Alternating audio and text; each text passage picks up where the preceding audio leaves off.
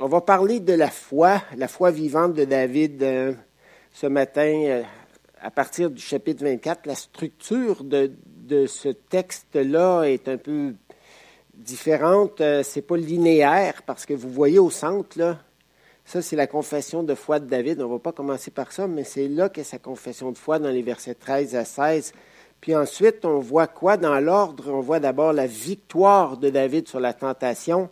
Ensuite, on voit un David victorieux qui exhorte comme un prophète le roi Saül à, bien se conduire. Il essaie de lui faire prendre conscience de son péché, puis de l'incohérence de ses agissements.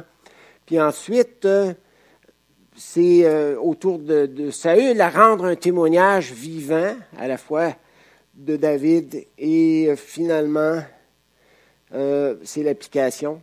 Est-ce qu'on est prêt à faire confiance à Dieu?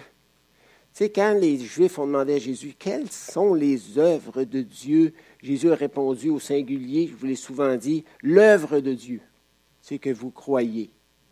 La chute a brisé la confiance de l'humain avec Dieu et l'humain est devenu incrédule et autonome, dans le sens qu'il a voulu prendre les, choses en main pour se rassurer lui-même, puis pour euh, euh, contrôler sa vie, décider ce qui était bien, ce qui était mal, et on est dans cette euh, mouvance-là je dirais que ça grave de plus en plus avec les, années. Euh, c'est pas la première fois que les, euh, sociétés vivent ça. Nous, on est dans un creux de la vague où ce l'homme se pense vraiment euh, au contrôle de tout. Il se prend pour le créateur. Il peut définir d'une journée à l'autre ce qu'il est.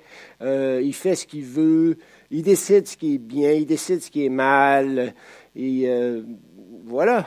Euh, mais il n'y a rien de nouveau sous le soleil. Il y a des gens qui pensent ça original, ils se pensent très original, très créatif. Tout ça, c'est du vieux, c'est du réchauffé. Quand tu regardes les cycles de l'histoire, tu te rends compte que les, euh, les nations ont vécu des moments d'âge d'or, puis des moments de déchéance, puis des moments d'égocentrisme, des moments d'effritement des valeurs, des moments où les gens sont devenus extrêmement égocentriques, des moments de réductionnisme aussi, dans le sens que la, la vie, les relations, c'est large, c'est fait d'amitié, c'est fait d'amour, c'est pas juste fait de sexe, là, puis, le, puis le, la vie, c'est pas juste fait de matérialisme non plus.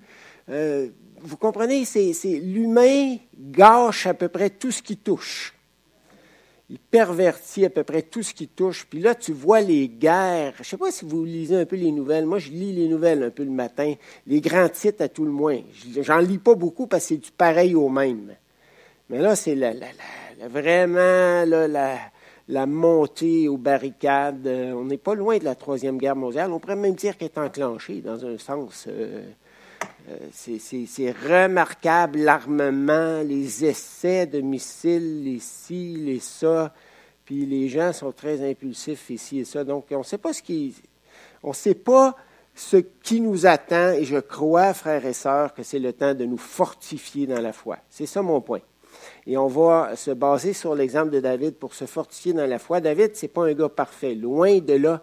Mais ce qui était exceptionnel chez ce gars-là, c'est sa relation avec Dieu mais il était loin d'être moralement parfait, il était loin d'être toujours cohérent, il était loin de, j'en ferai pas un personnage modèle, idéal, euh, mais il avait un attachement à Dieu exceptionnel qui, sortait vraiment du commun. C'est pour ça, d'après moi, que Dieu l'a appelé un homme selon son cœur.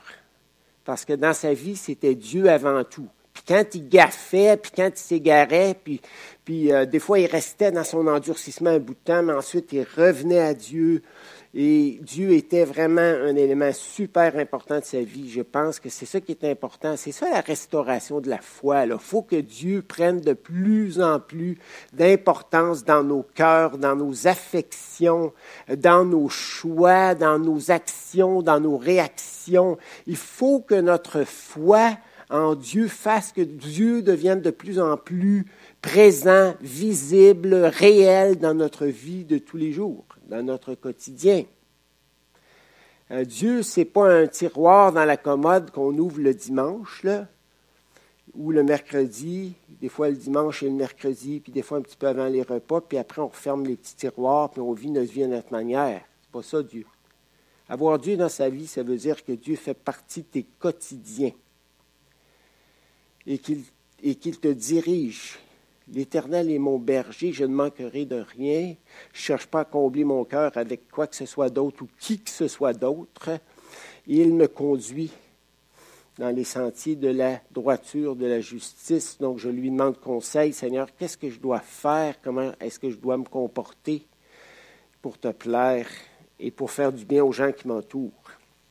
Donc la foi en Dieu, c'est-à-dire croire en Dieu avec notre intellect, mais aussi avec notre cœur, fait une réelle différence dans notre manière de vivre au quotidien. On n'aura peut-être pas le temps de passer tout, tout ce texte-là ce matin.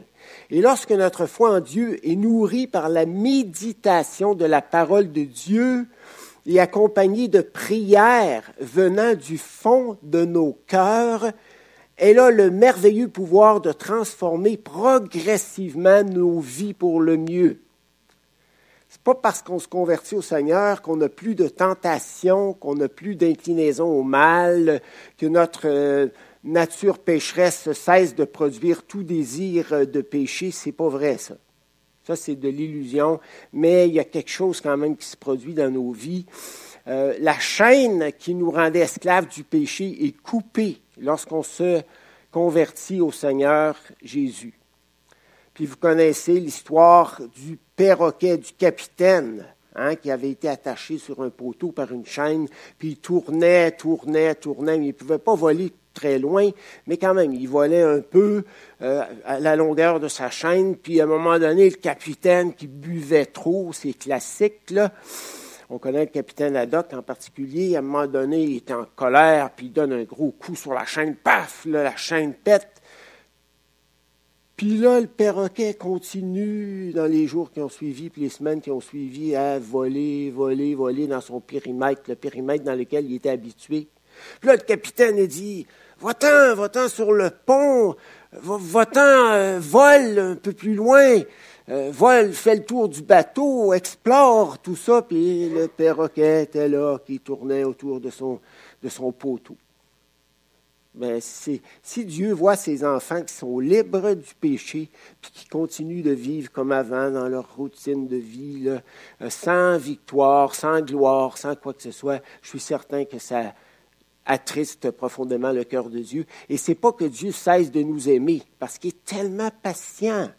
Et ça nous prend tellement de temps à comprendre, à comprendre son amour, à comprendre notre liberté chrétienne et à comprendre les moyens qu'il nous a donnés pour euh, vraiment être victorieux. Alors, on a besoin d'exemples inspirants, puis euh, notre histoire nous en fournit un ici Psaume 119, 11, je serre ta parole dans mon cœur. Qu'est-ce que ça veut dire ça, je serre ta parole dans mon cœur? Je serre ta parole dans mon cœur. C'est pas je serre ma Bible dans le tiroir. Je serre ta parole dans mon cœur afin de ne pas pécher contre toi.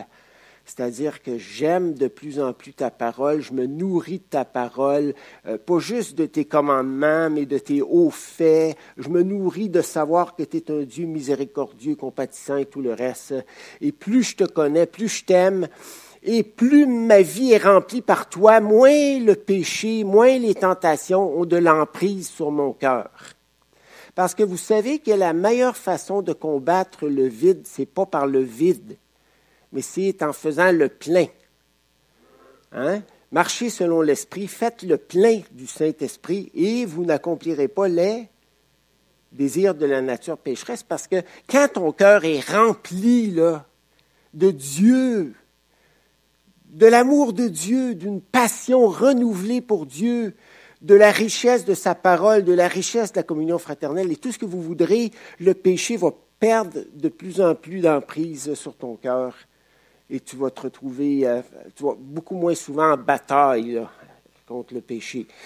Acte 14, 22, Paul et Barnabas fortifiaient, c'est un mot-clé ça, fortifiaient les disciples et les encourageaient à demeurer fermes dans la foi.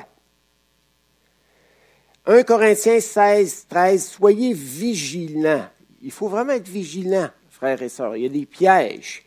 Demeurez fermes dans la foi. Nourrissez votre foi. Faites preuve de courage. Soyez forts. Si nous sommes rendus à la fin des temps, comme je le pense, c'est le temps d'être fort. Luc 21, 36, Veillez donc et priez en tout temps. On a ça aussi dans 1 Thessaloniciens 5, priez sans cesse. Veillez donc et priez en tout temps afin que vous ayez la force. Il semble qu'il y a une corrélation entre prière et force. Tu pries pour avoir la force de ne pas entrer dans la tentation. Euh, pourquoi Jésus a-t-il emmené ses disciples dans la prière juste avant son arrestation et, tout le reste là? Il leur a dit, priez et veillez et priez afin que, que vous n'entriez pas dans la tentation, le couloir de la tentation. Tu ne veux pas te tenir là-dedans. Donc, veillez donc et priez en tout temps afin que vous ayez la force d'échapper à toutes ces choses qui arriveront, ces persécutions, ces pressions, et de paraître debout devant le Fils de l'homme. La foi nous rend solides, elle nous donne de la maîtrise de soi, comme nous allons le voir dans notre texte de 1 Samuel 24. La foi transforme positivement nos pensées, nos valeurs et nos convictions. Nos attitudes, nos actions et nos réactions, nos habitudes, nos comportements et notre caractère. Ça, c'est, écoutez, ça commence par des pensées. Nos pensées deviennent des valeurs, des convictions, ça devient des attitudes, ça devient des actions, des réactions, des habitudes, des comportements, des caractères et même une mentalité. Et c'est tout, cet édifice-là, malheureusement, dans nos sociétés qui, qui est en train de s'effondrer. Les pensées, les gens pensent tout croche, donc leurs valeurs sont tordues, sont renversées, les convictions sont tellement diluées, tellement inexistantes, de telle sorte qu'il y a beaucoup d'incohérences, beaucoup de manque d'intégrité partout. Les attitudes ne sont pas les meilleures, les actions, les réactions et tout le reste. Une foi bien nourrie en Dieu nous permet d'affronter des situations de grande pression avec patience et persévérance. Et la foi nous permet aussi de saisir les promesses que Dieu nous a faites dans sa parole et de les vivre au quotidien et particulièrement dans nos contextes d'épreuve. Si je vous demandais comme ça, si on faisait un petit partage, qu'est-ce que Dieu vous a promis, frères et sœurs, dans sa bonne parole? Si vous aviez une phrase, là, juste une phrase à, nous dire bien haut et fort, qu'est-ce que vous diriez? Plus fort, euh, Sylvain. OK, Dieu ne nous abandonnera jamais. Est-ce que ça veut dire qu'il va se tenir loin de nous, ça? Non, il va se tenir tout près. OK, d'autres. Emmanuel, c'est-à-dire Dieu va être avec nous. Ça renforce ce que Sylvain vient de dire. Oui. Autre euh, promesse? Voilà la présence, hein, ça va dans le même sens. Là, trois, trois belles vérités qui nous disent que Dieu va être avec nous, même si on ne ressent pas nécessairement sa présence chaque jour. Il y a des fois, je me lève le matin, je ressens pas émotionnellement sa présence. Et, l'homme moderne vit principalement d'émotions, de ressentis. Son existence est emprisonnée dans son ressenti. Je me sens comme ça, euh, c'est par là que je m'en vais. Il y a eu un temps qu'on avait je crois, donc je suis. Après ça, ça a été je pense, donc je suis. Puis là, on est rendu au je ressens, je, sens, donc je suis. Bon. Mais ça se peut que tu ne sentes pas sa présence, mais que Dieu soit là. il faut que tu saisisses sa présence par la foi. Et il y a d'autres moments où tu es découragé, puis Dieu va te faire ressentir sa présence. Dieu n'est pas contre les émotions, là. Mais les émotions, ce n'est pas la base sur laquelle on veut bâtir nos existences. C'est comme de bâtir sa vie sur le sable et non pas sur le... Mais quand on vit avec Dieu et qu'on base notre vie sur ses principes, sur ses valeurs, sur ses vérités, bien, les bonnes émotions viennent au bout de la ligne et c'est merveilleux. Moi, j'aime ça, vivre des belles émotions, des beaux sentiments, c'est certain. Mais tu ne veux pas mettre ça comme fondement de ta vie. Donc, autre chose, autre promesse, parce que si vous ne connaissez pas les promesses de Dieu, vous ne pourrez pas les réclamer dans la prière. C'est très important que vous, vous connaissiez les promesses de Dieu. Oui, qu'est-ce que Dieu a promis? Oui, euh, Agnès, pardon? La paix. La paix dans un monde profondément anxieux. C'est précieux, la paix. Dans notre faiblesse, puis il embellit nos prières, puis il, les présente à Dieu le Père. Donc c'est merveilleux, ça. Oui, autre chose. Oui, Luc. Le consolateur. Donc celui qui est justement là, dans nos moments de solitude, nos moments désertiques, nos, soupirs. On vit tous, les frères et sœurs, au quotidien, des, moments difficiles, des déceptions, des désirs euh, non comblés. On soupire tous. Romains 8, Paul disait, nous soupirons tous et nous espérons la gloire à venir. Oui, deux ou trois autres, oui, donc, un cœur rempli, hein, la plénitude de Dieu, la plénitude du Saint-Esprit, serait peut-être important qu'on expérimente ça. Oui, oui. Un avocat, quelqu'un qui nous défend. Donc, même si on a péché, si on est vraiment des enfants de Dieu, à chaque fois qu'on demande pardon, Jésus plaide euh, notre cause auprès du Père et dit, Père, j'ai payé pour tous ces péchés tous ses péchés sans exception. Donc, Seigneur, pardonne mon enfant. Oui, José. Conseiller. Moi, je suis rendu dans ma vie au point où j'ai besoin de conseils plus que jamais. On dirait que je vois les problèmes, les situations difficiles, les problématiques, puis que je n'ai pas les réponses. Donc, je dis, Seigneur, voici les problèmes. Je vois ça, je vois ça. Qu'est-ce que tu aimerais faire face à ça? Qu'est-ce que tu aimerais qu'on fasse? Euh, comment veux-tu régler ces, problèmes-là ou ces besoins non comblés? C'est merveilleux de faire appel aux conseillers. Il faut, devenir vieux pour ça. Quand, quand j'étais jeune, j'avais l'impression de tout savoir. Et là, j'ai l'impression que, alors que je suis plus instruit qu'avant, que j'en sais de moins en moins. Et que je comprends de moins en moins ce qu'il faut faire, et ça me réjouit de plus en plus. Oui, quelqu'un d'autre. Oui, euh, Linda. Ça, c'est précieux. Ça, ça veut dire quoi? Une sécurité éternelle.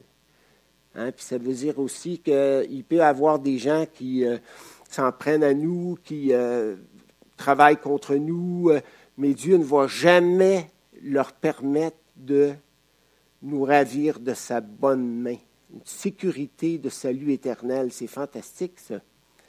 Oui, John.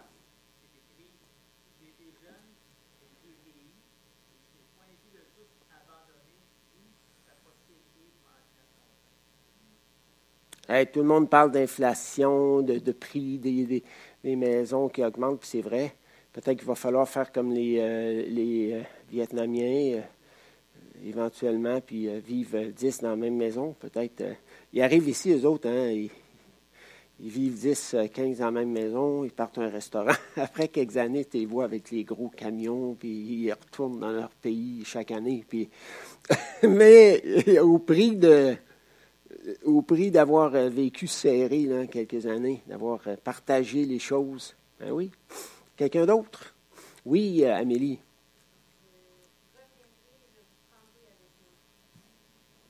ça, c'est quoi? C'est l'espérance, c'est c'est fantastique, ça. Son retour glorieux, qui ne sera pas un jour de jugement pour nous. Parce que pour les gens du monde qui ont rejeté Dieu, le retour de Christ, c'est quelque chose de terrible. C'est un jour de jugement. Mais nous, c'est un jour de délivrance, un jour de consolation.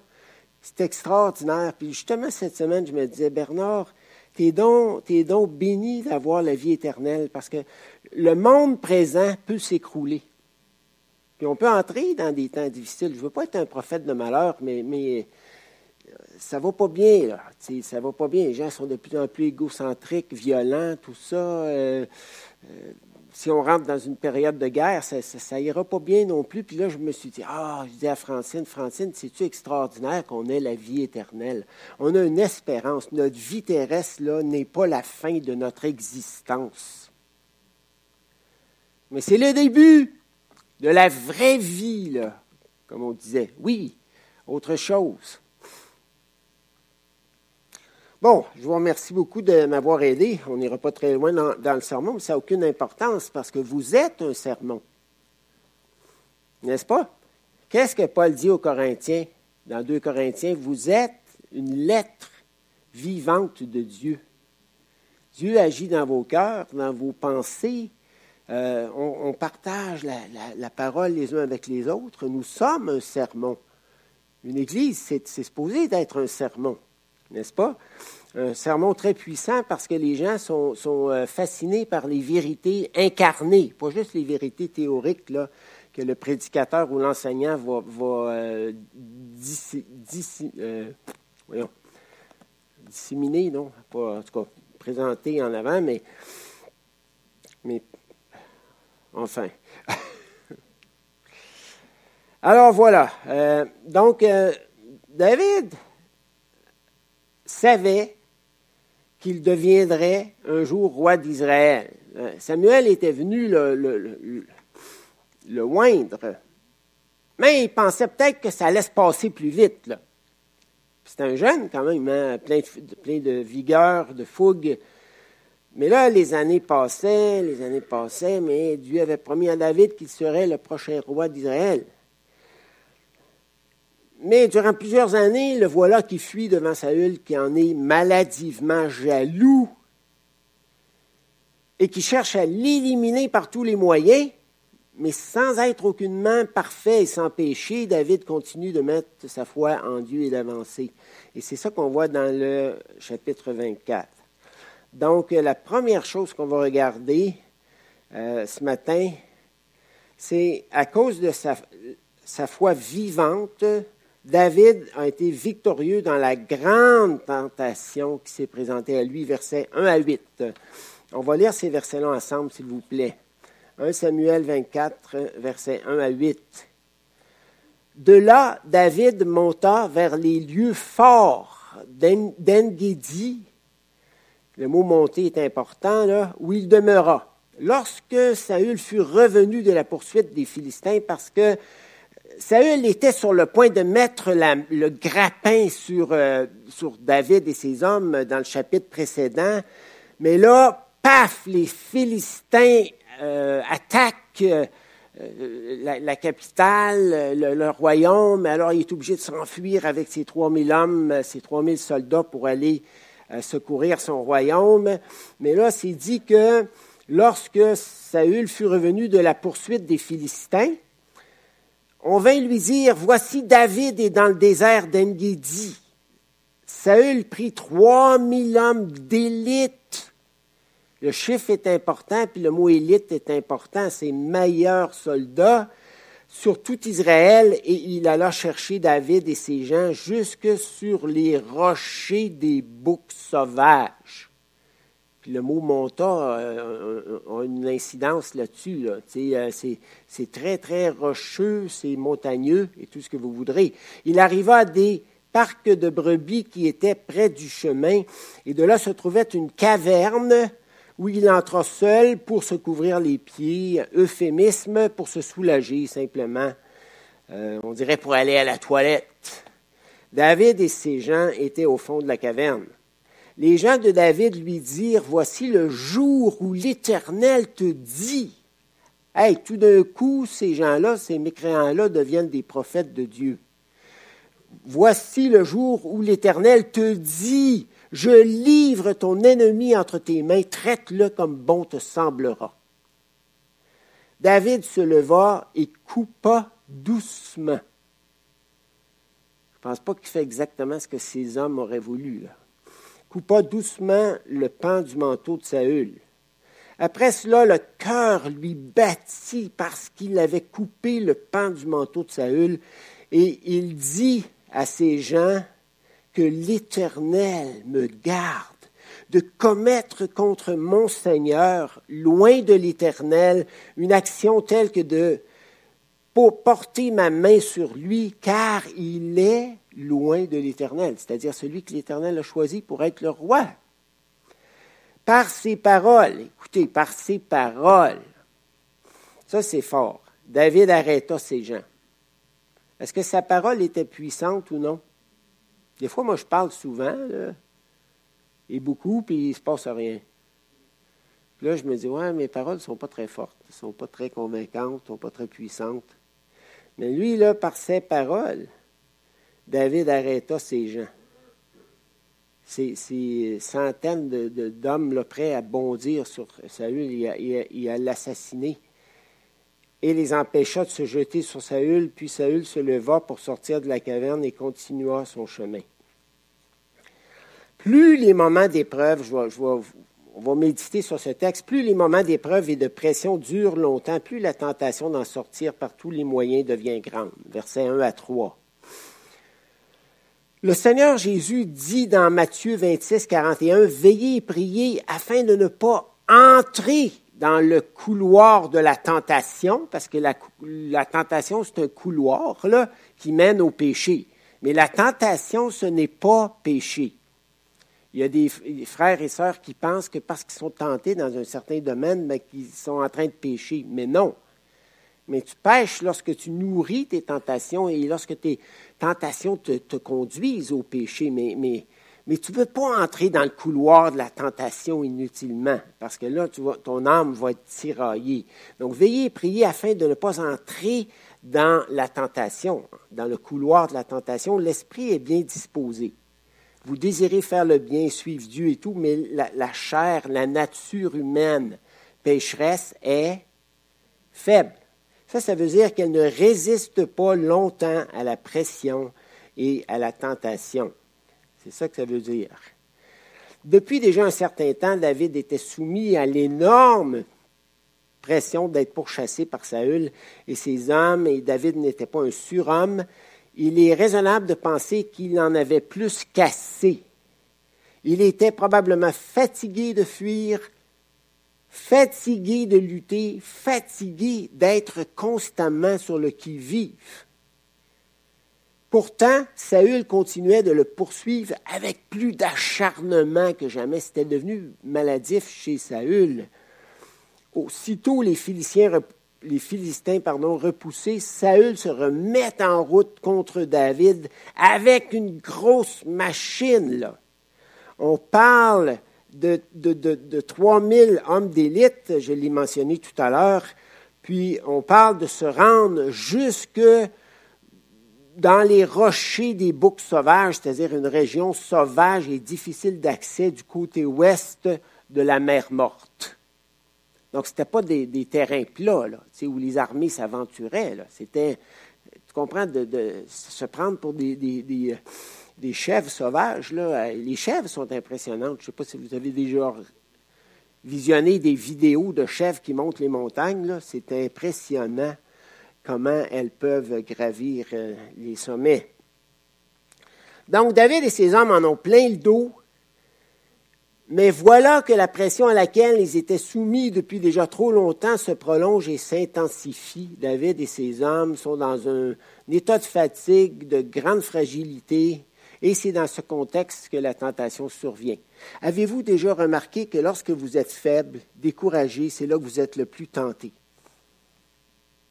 Ben oui, parce que c'est là que euh, le diable, qui est comparé par Pierre à un lion rugissant, vous spotte. il y a un verset, euh, le verset 1 Pierre 5, 8, Soyez sobre, veillez, votre adversaire, le diable, rôde comme un lion rugissant, cherchant qui il dévorera. Il y, a, un verset, ce verset-là, qu'un jour un frère africain m'a fait comprendre. En me disant, tu sais, Bernard, les lions, aussi forts et rapides soient-ils, ne s'attaquent pas aux antilopes les plus grosses, les plus agiles et les plus en santé, mais s'attaquent généralement et attrapent les antilopes affaiblies malades qui traînent en arrière du troupeau. C'est ça la, réalité. On pense que le lion, puis les, animaux sauvages, puis les, autres chasseurs, ils, ils, reviennent toujours euh, avec des chasses euh, extraordinaires. Non, non, ils reviennent souvent bredouilles. Écoutez des documentaires, là, vous allez voir euh, que c'est plutôt ça.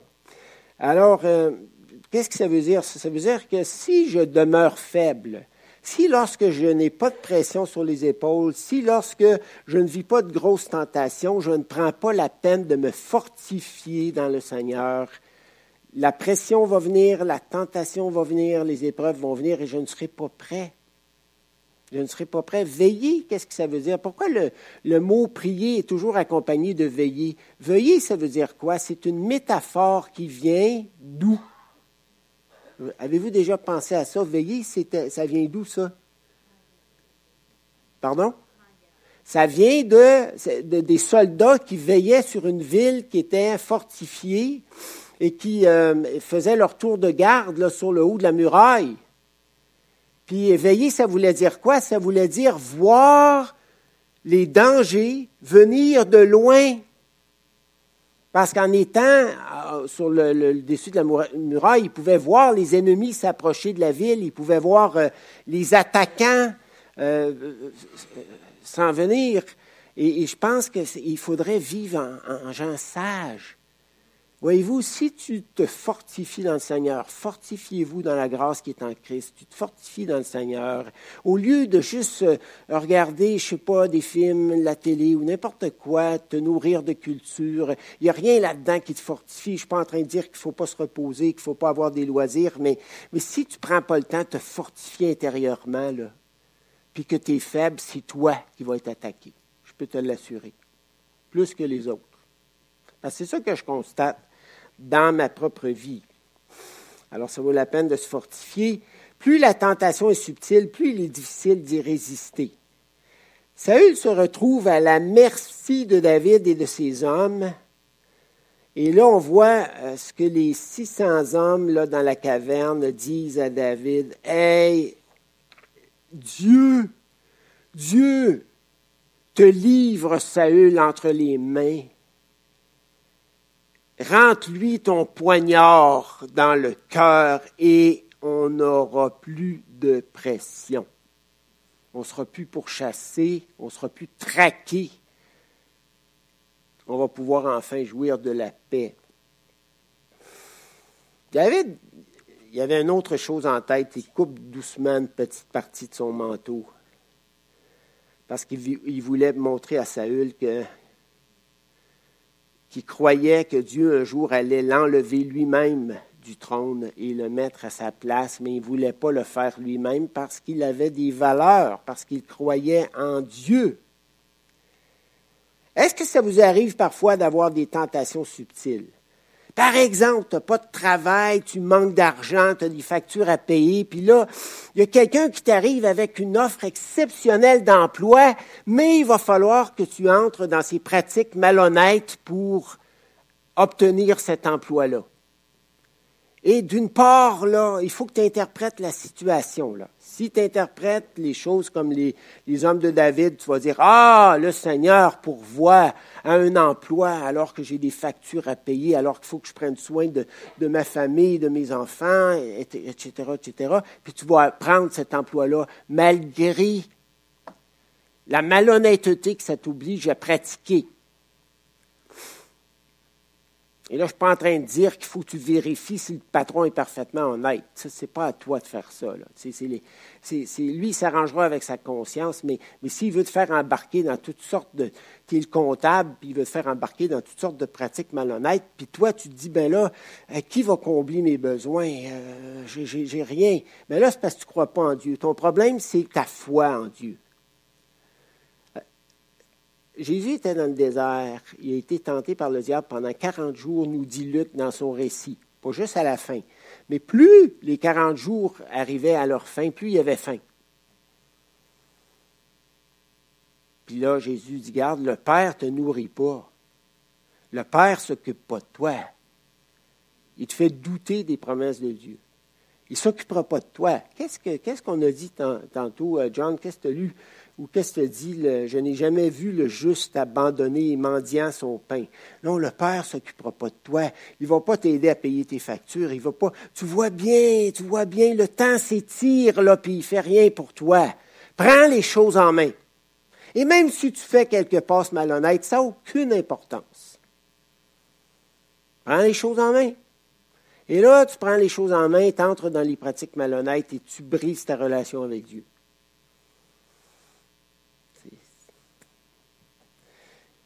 Ou bien tu es tout seul, tu souffres de solitude, puis là tu rencontres, euh, je ne sais pas, une personne extraordinaire. Euh, puis là tu dis, waouh, j'aimerais être en couple avec cette personne-là, mais cette personne-là ne connaît pas Dieu, parce qu'elle ne s'intéresse pas du tout en Dieu, mais c'est pas grave, tu te maries quand même pour combler toi-même ton besoin il y a toutes sortes de tentations subtiles qui peuvent nous arriver, puis, l'humain est toujours prêt à justifier ses choix. Tu vas trouver une façon de réfléchir qui.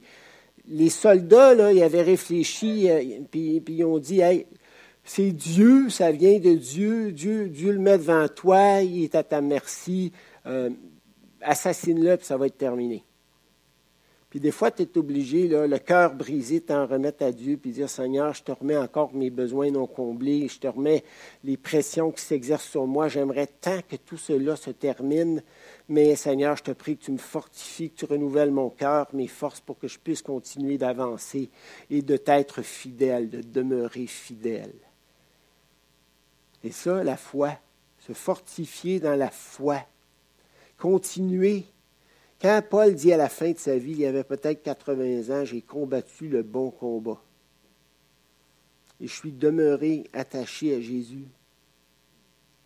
Et pourtant, Paul avait tellement vécu de pression, il aurait été tellement justifié à cause de toutes ces pressions, de toutes ces souffrances, à se détacher de Jésus. Mais non, on n'est jamais justifié à se détacher du bon berger, mais la folie de notre cœur nous y entraîne, malheureusement. Non, David était un homme au cœur aiguisé. D'ailleurs, après qu'il ait juste coupé un petit morceau de, de vêtement de Saül, son cœur s'est mis à battre là, à grande vitesse, en chamade. C'était comme euh, parce que ouh, sa conscience était vraiment aiguisée. Psaume 119, versets 10 et 11, Je te cherche de tout mon cœur. Ne me laisse pas égarer loin de tes commandements. Je serre ta parole dans mon cœur afin de ne pas pécher contre toi. Puis là, il dit à ces gens que l'Éternel me garde, que l'Éternel me garde. On a besoin que Dieu nous garde de qui? De nous-mêmes. Si tu as une prière à faire, là, prie d'abord pour toi. Demande à Dieu de te garder de la folie de ton cœur. Avant de prier pour les autres, avant de prier que les pressions s'éloignent, que les épreuves s'éloignent, prie pour que Dieu te garde de la folie de ton cœur. Ça, c'est la première prière que tu devrais faire. Moi, je fais ça régulièrement. J'ai dit, Seigneur, garde-moi parfaitement fidèle à mon épouse Francine, que, j'aime, mais, mais que je pourrais, dans un instant de folie, tromper, dans un instant de faiblesse. J'ai dit, Seigneur, garde-moi de la folie de mon cœur dans tous les domaines. Je t'en supplie. Que l'Éternel me garde de commettre contre mon Seigneur. Tu vois qu'il traite Saül avec respect. Il ne traite pas de sans dessein, d'imbécile, de dictateur à la gomme contre mon Seigneur, loin de l'Éternel. Une action telle que de porter ma main sur lui, car c'est loin de l'Éternel. C'est l'Éternel qui l'a mis là. Et je crains l'Éternel, et parce que je crains l'Éternel, je ne vais pas démolir ce que l'Éternel a fait. Je ne vais pas détruire. Qu'est-ce que Jésus dit?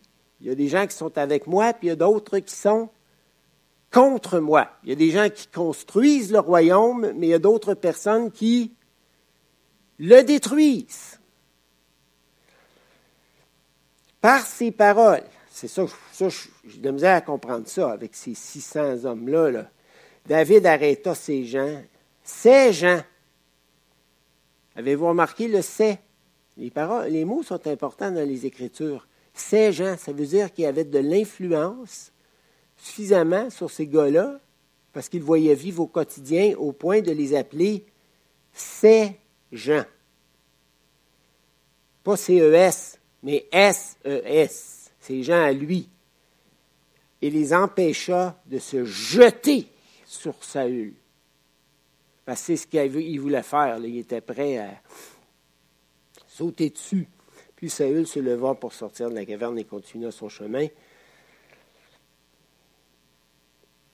Donc, euh, je vais juste euh, terminer en deux minutes pour euh, ce premier point-là, puis on continuera pas la semaine prochaine, ça va être Ronald, mais dans deux semaines. Nous vivons dans un contexte sans foi ni loi, pas besoin d'en parler beaucoup, je ne vais pas élaborer là-dessus, mais dans, un tel contexte, il est facile de s'habituer au mal.